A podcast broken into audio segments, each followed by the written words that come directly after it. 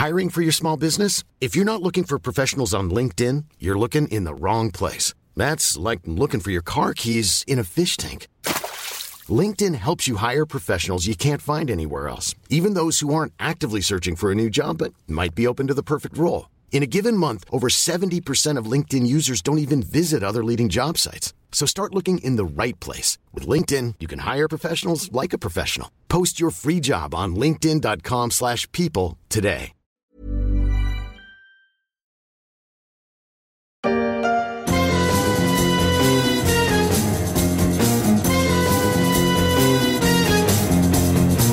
Inspecteur Derrick, inspecteur Barnaby, commissaire Moulin ou Montalbano, sans oublier Colombo. Et vous, quel est votre vrai nom? Lieutenant Colombo. Non, votre prénom. Lieutenant.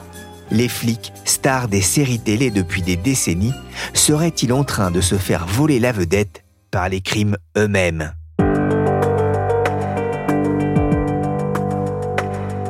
Je suis Pierrick Fay, vous n'écoutez pas L'heure du crime, mais La Story, le podcast d'actualité de la rédaction des échos. La semaine dernière, je vous avais parlé dans La Story des startups qui surfent sur le succès des séries policières. Aujourd'hui, on va essayer de comprendre l'engouement des Français pour les actes des criminels. Une affaire qui commence un peu comme un suicide, avec des éléments d'un vaudeville un peu glauque, pour laisser la place à un scénario machiavélique. Le cocu supplicié, c'est le titre de cet épisode de Crime Story, podcast de mes confrères du Parisien. Et il n'est pas le seul à traiter de ces affaires criminelles.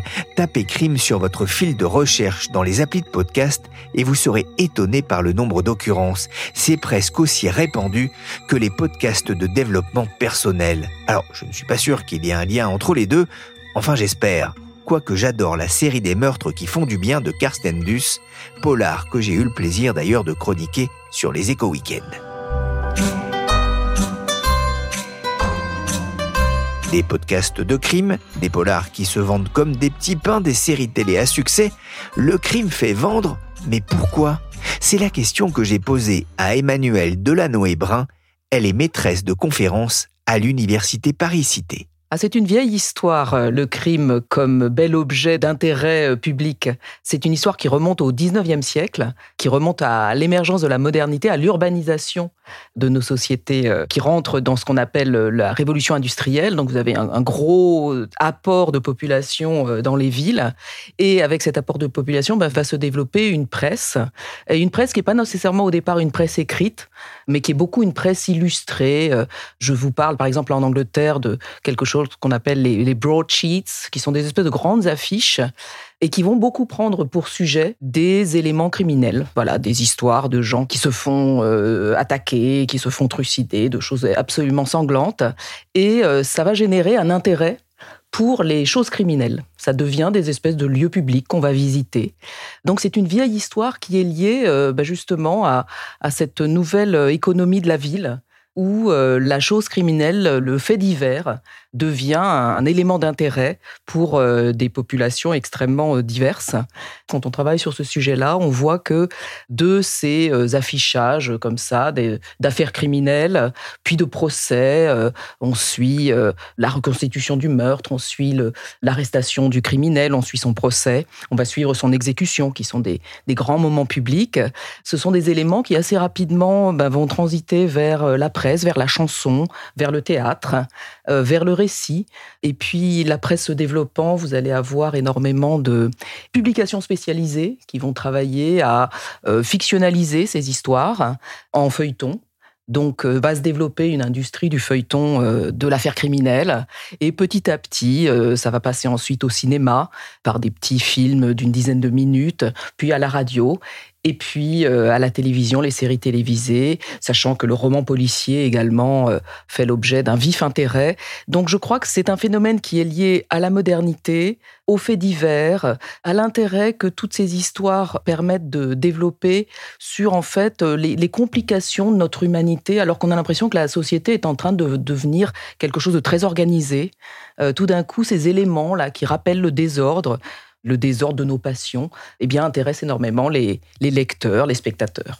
Dans votre livre Passion criminelle chez Erol, vous expliquez aussi que le genre n'est pas forcément anxiogène, contrairement à ce qu'on pourrait penser, car en général, eh le criminel, à la fin, il est arrêté, l'ordre est rétabli, le, le bien l'emporte sur le mal. Alors c'est l'idée effectivement de la série euh, policière de faire la démonstration de l'efficacité sociale. On montre à la fois que la société moderne, l'individu sont des lieux dangereux, mais ce qu'on va euh, montrer, faire émerger, euh, et de façon répétée, c'est ça aussi qui est très important, c'est-à-dire que à chaque nouvelle affaire, vous allez avoir une résolution. Il y a une espèce de mécanique euh, parfaitement huilée de la résolution qui fait que, en général, quand vous lisez des romans policiers ou quand vous regardez des séries policières, à la fin, il y a toujours un coupable derrière les verrous. Donc, si vous voulez, cette espèce de spectacle de la société qui est euh, remise en, en ordre de fonctionnement et de l'élément intrusif euh, qui est écarté, c'est quelque chose qui est extrêmement rassurant. D'où certainement aussi le succès que remportent ces formes. Mais c'est pour ça aussi que justement, euh, certaines affaires fascinent, celles qui n'ont finalement jamais été résolues. L'affaire Grégory, euh, l'affaire Lupin de Ligonnès. Ah, tout à fait. En plus, ce sont des affaires euh, dont on a vu se construire les développements, et ce sont des affaires qui nous précipitent chacun dans le rôle de l'enquêteur possible, puisqu'on va lire tous les entrefilets qui passent dans la presse, on va s'interroger sur la personnalité des différents acteurs, on va suivre les actualités autour de ces affaires. Effectivement, les grandes affaires irrésolues sont également des espèces de démons à, attention euh, pour les spectateurs. En France, en Angleterre, aux États-Unis, il y a de grandes affaires comme ça euh, qui attirent euh, de façon très régulière l'attention. On a fait quelques films, je pense au film Zodiac par exemple, sur un- une histoire célébrissime aux États-Unis d'un tueur dont l'identité n'a jamais été connue. Je n'ai pas voulu vous faire peur. Je peux vous emmener à la station-service Ça vous arrive souvent d'aider des gens en pleine nuit Quand j'en ai fini avec eux, ils n'ont plus besoin d'aide. On passe de plus en plus hein, d'ailleurs de la fiction à la, à la réalité. hein. Il y avait effectivement ces polars, ces séries télévisées qui avaient beaucoup de succès. Aujourd'hui, il y a les podcasts, les documentaires télé radio sur les criminels, les tueurs en série, les cold cases. Les ressorts sont-ils les mêmes lorsque l'on passe de la fiction à la réalité? Alors, il y a énormément de porosité, en fait, entre la fiction et la réalité, depuis le début.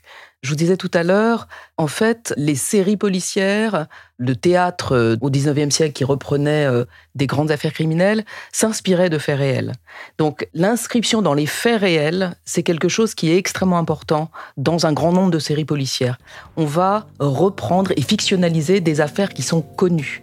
Je pense à une série euh, qui est très célèbre aux États-Unis qui s'appelle Law and Order et qui s'appelle New York Unité Spéciale en français, et dans laquelle, à chaque fois que vous avez une affaire un peu qui attire l'attention de la presse, DSK notamment à l'affaire l'époque. DSK, tout à fait, exactement, eh bien, vous allez avoir dans les semaines qui suivent un épisode qui va reprendre les faits de façon extrêmement euh, reconnaissable. Du coup, vous avez une continuité entre le fait divers et puis euh, la fiction euh, policière. Mais il est vrai qu'il est intéressant de voir à quel point, depuis quelques années, l'intérêt pour ce qu'on appelle le true crime, c'est-à-dire euh, les faits divers euh, tirés de l'actualité récente, c'est un phénomène qui prend énormément d'ampleur, à la fois à la radio, euh, ou sur les réseaux par le biais des podcasts, ou sur les plateformes, euh, je pense à Netflix ou à Amazon, qui développent des espèces d'enquêtes sur des histoires de crimes. Alors, est-ce que c'est les mêmes ressorts? Je pense qu'il y a un certain nombre de ressorts communs, mais le fait d'avoir une prise directe avec le fait divers est une plus-value qui explique euh, l'intérêt de ces séries. Et puis, un autre élément qui est intéressant, c'est qu'elles vont servir aussi à expliquer un peu le fonctionnement d'un certain nombre d'institutions. C'est par ces faits divers souvent qu'on va s'intéresser au fonctionnement de la justice, par exemple. Sur quelle base on arrête les gens, comment ça se passe. Donc ça, c'est un élément qui est peut-être un petit peu plus développé dans ces séries. Bon, ça va être un peu l'instant confession. Ma femme en écoute beaucoup de ces podcasts. Euh, elle s'endort en général avec, à tel point que je me demande le lendemain matin si je serai encore là. c'est un genre qui intéresse justement, c'est là où je vais en venir, beaucoup les femmes. C'est ce que Ouais. j'ai lu. Euh, pourquoi sont-vous? Alors écoutez, je ne sais pas, mais c'est vrai que beaucoup d'études ont montré cette corrélation entre un public féminin et les séries policières. Dans le true crime, beaucoup des auteurs de true crime sont en fait des autrices. Donc les femmes se sont beaucoup intéressées à la fois comme créatrices et comme spectatrices à ces formes. Alors je crois qu'il y a une des explications qu'on peut avoir à ce phénomène, c'est que les femmes sont socialisées à s'intéresser à la violence pour des raisons qui sont des raisons euh, de sécurité personnelle. C'est-à-dire que quand vous êtes une femme, eh bien, euh, on vous dit assez rapidement, quand vous êtes une petite fille, de faire attention à ne pas répondre à des messieurs qui vous abordent dans la rue. On vous prévient d'être particulièrement attentive à votre sécurité. Et je pense que, en un sens, les récits policiers ont une fonction de catharsis pour les femmes. C'est-à-dire que ça vous permet d'aller regarder euh, régulièrement des choses qui vous inquiètent. Et puis, pour en revenir à la question que vous me posiez tout à l'heure, de voir aussi que ces choses qui vous inquiètent, eh bien finalement vont conduire à l'arrestation régulière des malveillants qui sont mis en scène dans ces séries.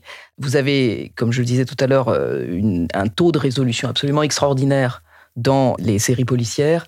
C'est pas du tout le même taux de résolution que vous avez dans la réalité. Donc, en fait, les fictions là-dessus sont beaucoup plus rassurantes que la réalité. Et souvent, le criminel est un homme et la victime est une femme. Hein. C'est extrêmement fréquent, effectivement, que le criminel soit un homme et la victime une femme. Qui sont ces femmes? Qu'est-ce qui a pu les amener à tuer? Je ne voulais plus vivre séparée de mes filles. Elle a craqué. Découvrez ces histoires vraies de femmes accusées de meurtre au travers d'enquêtes criminelles fascinantes. Vous avez des figures de femmes criminelles c'est aussi un haut lieu où on va développer la figure de la femme criminelle, de la mère criminelle. Donc on voit revenir tout un tas de fantasmes en fait culturels classiques, la sorcière, la marâtre et les figures de la perversion féminine, qui sont aussi des déformations assez euh, importantes et assez euh, terrifiantes de vieux mythes et qui ne correspondent pas du tout à la réalité. Donc vous avez un petit peu les deux pôles, la femme victime ou la femme euh, criminelle perverse. Euh, il y a un certain nombre de figures, je pense en particulier à une série qui s'appelle euh, Luther, qui est une série britannique dans laquelle le personnage du criminel est en fait une femme. Alors c'est absolument pas réaliste, parce que des femmes criminelles en série perverse ne courent pas les prisons, mais c'est comme si vous aviez besoin de ces espèces de deux pôles qui rendent les personnages féminins à la fois intéressants et anormaux la victime qui est souvent glamorisée, érotisée euh, de tout un tas de façons, et puis euh, la criminelle perverse. Mais sinon, c'est vrai, l'équation quand même la plus fréquente, c'est la victime féminine et puis l'enquêteur masculin. C'est aussi un élément qui explique euh, sans doute hein, le, succès hein, de toutes ces enquêtes criminelles, que ce soit au cinéma, à la radio, euh, dans les livres, euh, Hieronymus Bosch, en passant par Pendergast, le commissaire Moulin, ou encore San Antonio ou Julie Lescaut à la télévision, ou, ou comme dans les livres. Il y en a vraiment pour tous les goûts, en fait. Ah, tout à fait. Et c'est vrai depuis le départ, en fait. Si vous pensez à Conan Doyle et puis à Agatha Christie, à Chandler, à Hammett, à Jim Thompson, vous avez en fait un, un panorama extrêmement large des auteurs et des autrices de ce type de série qui produisent du coup une galerie de personnages extrêmement variés. Vous avez euh, des fictions extrêmement confortables qui se passent dans des petites bourgades françaises ou des petites bourgades anglaises. Vous avez des fictions qui vont au contraire choisir l'univers très réaliste noir de la ville contemporaine. Donc en fait, on, trouve à peu près pour tous les goûts. Vous allez avoir aussi des séries, par exemple, à personnages d'enquêtrices féminines dont on se dit qu'elles sont construites plutôt pour euh, des spectatrices. Et puis des séries, au contraire, extrêmement masculines qui vont euh, développer une image de la virilité exacerbée. Je pense à quelque chose comme The Shield. Donc il y a un éventail extrêmement varié des personnages, du personnel de la série policière ou de, la fiction policière. Puis-je savoir à qui j'ai l'honneur? Oh, je suis Jessica Fletcher. Ah, arabesque dans les années 80, très loin de l'univers de The Shield, mais ces séries ne permettent-elles pas aussi d'interroger nos sociétés, de de réfléchir à, la façon dont elle fonctionne. Ah, certainement, oui. Un des premiers éléments, c'est que ça va vous proposer un espèce de miroir de nos peurs. C'est-à-dire que selon les époques, on va voir que les types de crimes dont il est question dans la fiction policière vont être euh, différents. Elles, s'adaptent aux époques parce qu'en fait, eh bien, elles cristallisent des inquiétudes spécifiques à un certain nombre d'évolutions. Donc effectivement, elles sont un espèce de miroir sombre de nos inquiétudes, de nos peurs, que ce soit dans la façon dont la criminalité est décrite, mais aussi dans la façon dont les forces de l'ordre sont décrites. Comment est-ce que fonctionne le commissariat? Est-ce qu'on va mettre en avant un personnage seul ou une équipe? Qu'est-ce qu'on montre du quotidien d'un commissariat? Est-ce que c'est un quotidien où les relations professionnelles fonctionnent ou est-ce qu'au contraire c'est un quotidien qui dysfonctionne? Dans les années 70 par exemple, vous aviez énormément, je pense hein, au cinéma, euh, la figure des autorités policières comme des autorités judiciaires qui dysfonctionnaient dans le cinéma américain parce qu'il y avait une, c'était une période d'une énorme crise de confiance. L'inspecteur Harry. Et puis vous aviez l'inspecteur Harry qui redressait cet ensemble un peu euh, qui était en train de partir à volo et qui maintenait sa loi qui était par ailleurs une, loi euh, assez contestable et qui est contestée dans certains des opus de la série. Mais voilà, il y avait cette idée de on se méfiait de l'autorité. Ça, c'est vraiment quelque chose des années 70. Euh, dans les années 90, on va mettre en avant beaucoup les fictions de groupe que ce soit dans le roman ou à la télévision et également sur grand écran, c'est-à-dire que on va vous montrer comment fonctionne un commissariat. La loi n'est plus une affaire de justicier, ça devient une affaire de groupe parce que euh, bien voilà, ça engage la société à une époque où euh, le contrat social se délite un peu, donc on a besoin de réaffirmer que finalement l'institution, le groupe fonctionne, même si la société elle-même est en train de se déliter. En vous écoutant, je repensais à Brooklyn Nine-Nine, moi, qui est une des séries que j'apprécie particulièrement. Ah bah oui, c'est extrêmement loufoque, mais très drôle. Et c'est un portrait de la société américaine telle qu'elle aimerait se voir. So, do you recognize any of these men? I was hiding in the bathroom stall, so I didn't see his face, but I heard him. He was singing along to the music at the bar. Do you remember what he was singing? I think it was that song, I Want It That Way. Backstreet Boys, I'm familiar. Okay. Number one, could you please sing the opening to I Want It That Way? Really? Les récits criminels en disent beaucoup aussi sur l'âme humaine, pour le meilleur et aussi pour le pire. Si on écoute la psychologue américaine Thema Bryan, j'imagine que vous avez entendu parler d'elle, elle a dit Les personnes qui recherchent du confort et un instant de détente en regardant des séries criminelles auraient un problème psychologiquement hérité de traumatisme. Plus précisément, elles auraient du mal à gérer ces traumatismes. Qu'est-ce que ça vous inspire? Moi, si on part dans des questions psychologiques, ça me rappelle Bruno Bettelheim, qui travaillait sur les contes de fées. Les contes de fées qui sont des lieux absolument épouvantables où il ne se passe que des horreurs et où lui expliquait au contraire qu'en fait euh, le conte de fées c'était un moyen pour l'enfant qui aime qu'on lui répète ces histoires d'ogres qui mangent des petites filles ou, ou de parents qui perdent des petits garçons dans la forêt. Mais ces histoires-là permettent au contraire de se débarrasser de nos peurs. Et c'est un petit peu ce que je vous disais tout à l'heure. Moi je pense pas nécessairement, enfin je suis assez en contradiction avec euh, la citation que vous venez de lire, parce qu'il me semble au contraire que je pense que avoir un traumatisme ne vous conduit pas nécessairement à vouloir le revoir euh, en permanence, se rejouer à l'écran. Par contre, le spectacle finalement de vos terreurs qui sont résolues est un spectacle qui est plutôt rassurant. Donc euh, je ne crois pas beaucoup à l'association entre traumatisme et fascination pour la série policière. À l'université, vous travaillez sur les séries télé policières, euh, les politiques et culture populaire. Qu'est-ce qui vous a poussé, vous, justement, à enquêter sur euh, ces phénomènes, à en faire un domaine de recherche? Alors, c'est une longue histoire. Ça tient beaucoup de la façon dont les séries policières sont devenues au fil des années 90 et surtout à partir des années 2000, un objet d'étude nouveau pour euh, les universitaires euh, qui étaient euh, formés ou qui travaillaient. Moi, je viens au départ de la littérature et puis je me suis intéressée au cinéma. Et les séries policières, c'est quelque chose auquel je me suis intéressée comme objet de recherche plus tard, mais qui m'avait accompagné pendant toutes mes années de formation. C'est-à-dire que j'ai toujours regardé énormément de séries policières, mais je n'osais pas travailler dessus pendant longtemps. Et en fait, il se trouve qu'aujourd'hui, les séries deviennent un véritable objet d'étude à l'université pour des raisons sociologiques, pour des raisons culturelles, pour un, intérêt pour euh, euh, justement tout un champ de représentation qui est extrêmement riche.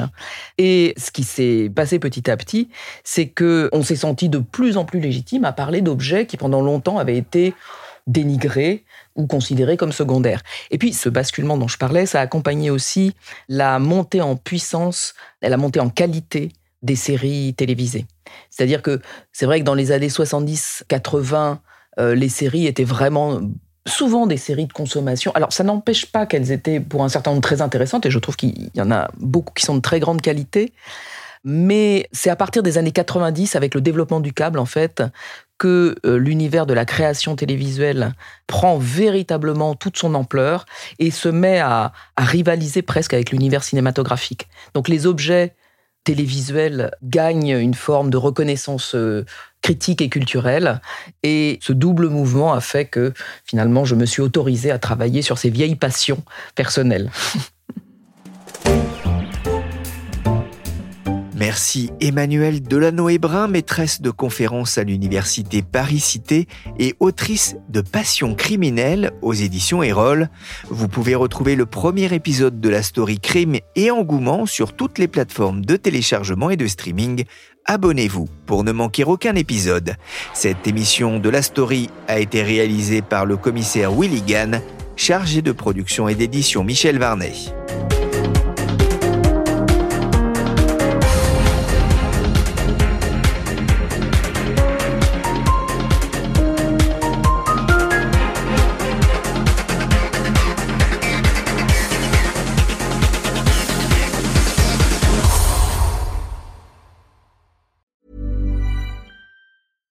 Small details are big surfaces. Tight corners are odd shapes. Flat, rounded, textured, or tall. Whatever your next project, there's a spray paint pattern that's just right. Because Rust new Custom Spray 5 in 1 gives you control with five different spray patterns. So you can tackle nooks, crannies, edges, and curves without worrying about drips, runs, uneven coverage, or anything else. Custom Spray 5 in 1 only from Rust-Oleum. Planning for your next trip? Elevate your travel style with Quince. Quince has all the jet-setting essentials you'll want for your next getaway, like European linen, premium luggage options, buttery soft Italian leather bags, and so much more. And is all priced at 50 to 80% less than similar brands. Plus, Quince only works with factories that use safe and ethical manufacturing practices. Pack your bags with high-quality essentials you'll be wearing for vacations to come with Quince. Go to quince.com slash pack for free shipping and 365-day returns.